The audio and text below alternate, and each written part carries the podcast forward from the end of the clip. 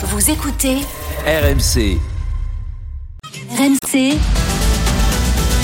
le coup de main IMO. Avec Marie Cœur de Roy, toute l'actualité de l'immobilier. Bonjour Marie. Bonjour Mathieu, bonjour Peggy. On parle ce matin des refus de prêts parce que c'est vrai que ces deux dernières années, de nombreux candidats à l'achat en ont fait les, prêts- les frais. On en est où concrètement aujourd'hui? Est-ce qu'il y a toujours autant de demandes de crédit refusées? Eh ben, je suis allée sonder les courtiers et le constat est unanime. Les refus de prêt, c'est de l'histoire ancienne. Chez Ah bon vous financé, et oui, chez vous financé, l'an dernier, plus d'un tiers des dossiers étaient rejetés, 34% précisément. Depuis janvier, tout a changé. Les refus ne représentent plus que 18% des demandes. Ça a été divisé par deux quasiment. Même tendance chez CAFPI. Ici, on est même carrément retombé à seulement 6% de refus. Et attention, nous disent les professionnels du crédit, c'est pas parce que les profils d'emprunteurs sont plus alléchants aujourd'hui, pas du tout. Euh, c'est tout simplement parce que les banques qui bloquaient l'an dernier, bah, elles sont reparties en quête de nouveaux clients.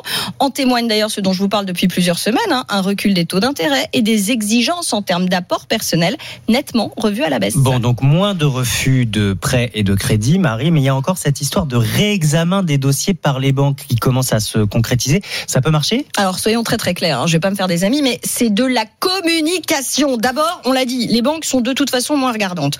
Ensuite, il faut regarder la portée réelle de la promesse des banques et à qui réellement ça peut profiter. Ça tombe bien, j'ai pu consul- consulter l'un des premiers formulaires de demande de réexamen d'un crédit refusé, en l'occurrence celui de la Banque Postale. Et les conditions, elles sont assez restrictives. Pour lancer le réexamen, faut par exemple que le client dispose toujours du compromis de vente pour le même bien et au même prix que lors de sa première demande. Il y a deux ans, quoi. Ouais, Hum, super. Or, les banques, vous le savez, elles ne se fixent aucun délai pour vous répondre. Autrement dit, il y a assez peu de chances que le vendeur vous attende sagement avant de remettre son bien sur le marché. D'autant que cette promesse de réexamen de la banque, elle n'engage à rien du tout. Elle peut clairement vous refuser encore le crédit et euh, elle sera même pas obligée de justifier pourquoi elle vous le refuse encore. Bon, et du coup, Marie, alors quelle serait la meilleure stratégie pour ceux qui euh, essuient encore des refus? Bon, on va mettre notre casquette de courtier. Je, je l'ai pas pris ce matin, mais bon.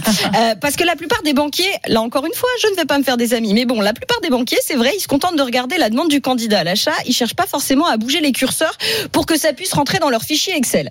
Alors, si le problème c'est votre taux d'endettement, si vous avez de l'épargne ou des proches capables de vous aider, vous pouvez mettre plus d'apport dans le crédit ou envisager un remboursement par anticipation de vos éventuels autres prêts type crédit conso.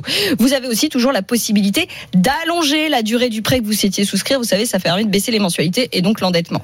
Si le problème vient davantage de votre reste à vivre ou de la nature du logement que vous vouliez acheter, bon, je pense notamment à une passoire thermique qui nécessiterait euh, beaucoup de travaux ou impliquerait des dépenses courantes trop importantes. Là, faudra sans doute carrément changer de projet immobilier. Mais quoi qu'il arrive, gardez une chose en tête. Au lieu de vous battre pour un réexamen dans votre propre banque, vous avez surtout intérêt à faire jouer la concurrence. D'autant que les écarts de taux d'intérêt en fonction des établissements sont spectaculaires. En ce moment, la banque la moins généreuse propose du 4,9% d'intérêt sur 20 ans. Ah oui. Quand une autre, pour les mêmes profils d'emprunteurs et sur la même durée, propose du 3,6. Vous voyez le gap Ah oui. Ah oui, effectivement, c'est édifiant. Merci Marie Cœur de Roy. Votre coup de main IMO à retrouver en podcast sur l'appli RMC.